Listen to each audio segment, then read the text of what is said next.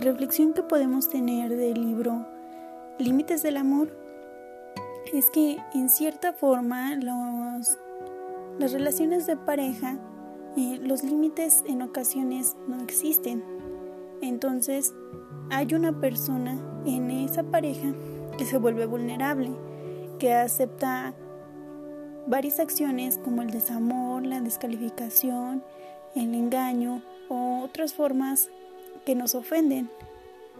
Eh, en este caso, muchas veces eh, vivimos en un engaño propio, que creemos que esta persona eh, nos está haciendo un bien porque nos quiere o justificamos de alguna forma estas acciones básicamente por el amor.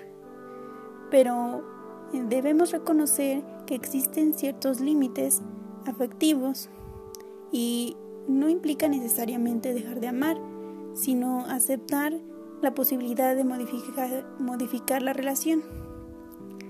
¿Qué significa esto?